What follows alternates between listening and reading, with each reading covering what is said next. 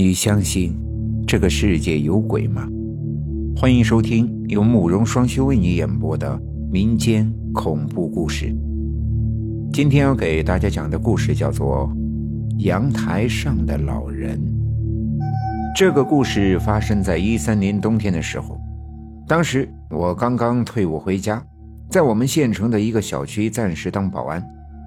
那天晚上轮到我值夜，值班室就在小区大门口。到晚上八点，一直待到第二天的早上八点。也是因为太过于无聊，我在保安室里拿着老式的诺基亚聊 QQ。大概十一点多，我和网友聊完最后一段，下了 QQ，拿着手电出了保安室，准备在小区巡逻一圈，然后就睡觉。刚出保安室，我抬头看了看，发现大部分人家都熄灯了。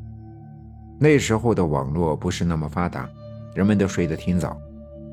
不过，就在这时，我突然发现旁边不远处三楼的一户人家阳台上站着一个人，似乎是注意到了我在看着他，他将头转了过来，远远的看着我。随后，他竟然伸出手，缓缓的冲着我摆了摆手，那动作。似乎是让我上去。说来也奇怪，我的强光手电筒照过去，竟然怎么也看不清他的那张脸。他的脸上始终笼罩着一层阴影，只能依稀看出那是一个老人。再仔细看去，他身后的阳台门开着，显然不是被反锁在阳台上。不过这时。我发现他始终重复着挥手的动作，看上去显得很呆滞。我本想问一句，可毕竟这个点了，别再吵着其他的住户们。我忙着止住了鼾声。记住楼层和房间号之后，我便上了楼，想看看这个大爷到底有什么事。很快，我便来到了三楼这户人家的门口。大爷。有什么事吗？确认了门牌之后，我敲起了门。开门啊，大爷，您不是让我上来的吗？我一边敲门一边喊道，可敲了得有五分钟，屋里始终也没有回应。无奈之下，我只好先行离开，想去小区的院里再看看那老大爷还在不在阳台。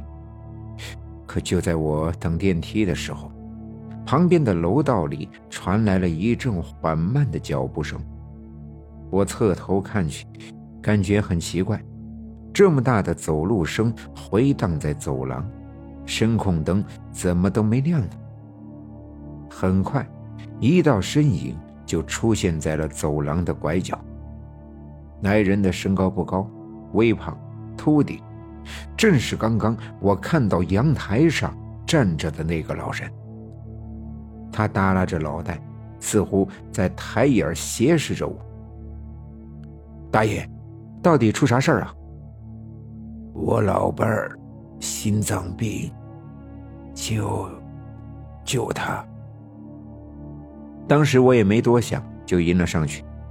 不过这老人说话吞吞吐吐的，我一开始并没有听清他在说什么。我忙着又问了起来，可就在这一瞬间。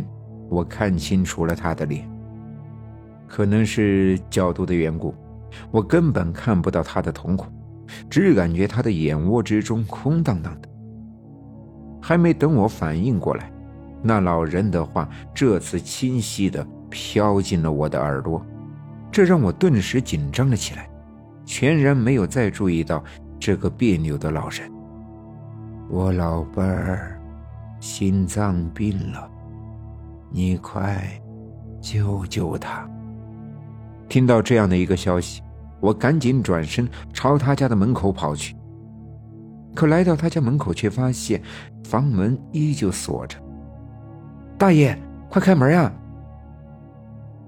我没钥匙。哎呀，大爷您，快救护车！花园小区一栋三零六有老人心脏病发作。毕竟是心脏病，现在联系物业恐怕来不及了。于是我赶紧掏出手机拨打了幺二零。挂了电话，跟那老大爷打了个招呼，我便开始撞起了门。我毕竟当过兵，身强体壮，连续两次之后就将这扇门给撞开了。一进门，只见客厅里关着灯，开着电视。我顺手在门口打开了客厅的灯，看见沙发上正坐着一个老太太。老太太此时脸色有些发青，好像有点喘不过气，这让我顿时紧张了起来。而在她面前的茶几上放着一个开盖的药瓶。大娘，你咋样了？坚持住呀，大娘！救护车马上到。可是我不了解急救的措施，也不敢拿起药给这大娘吃。这时。我又看向了门口，发现那个老大爷并没有跟进来，这让我有些奇怪。然而在这时，门口一张灰色的遗照引起了我的注意，我顿时就傻了眼。那照片上的老人正是我刚刚见到的那个求救老人。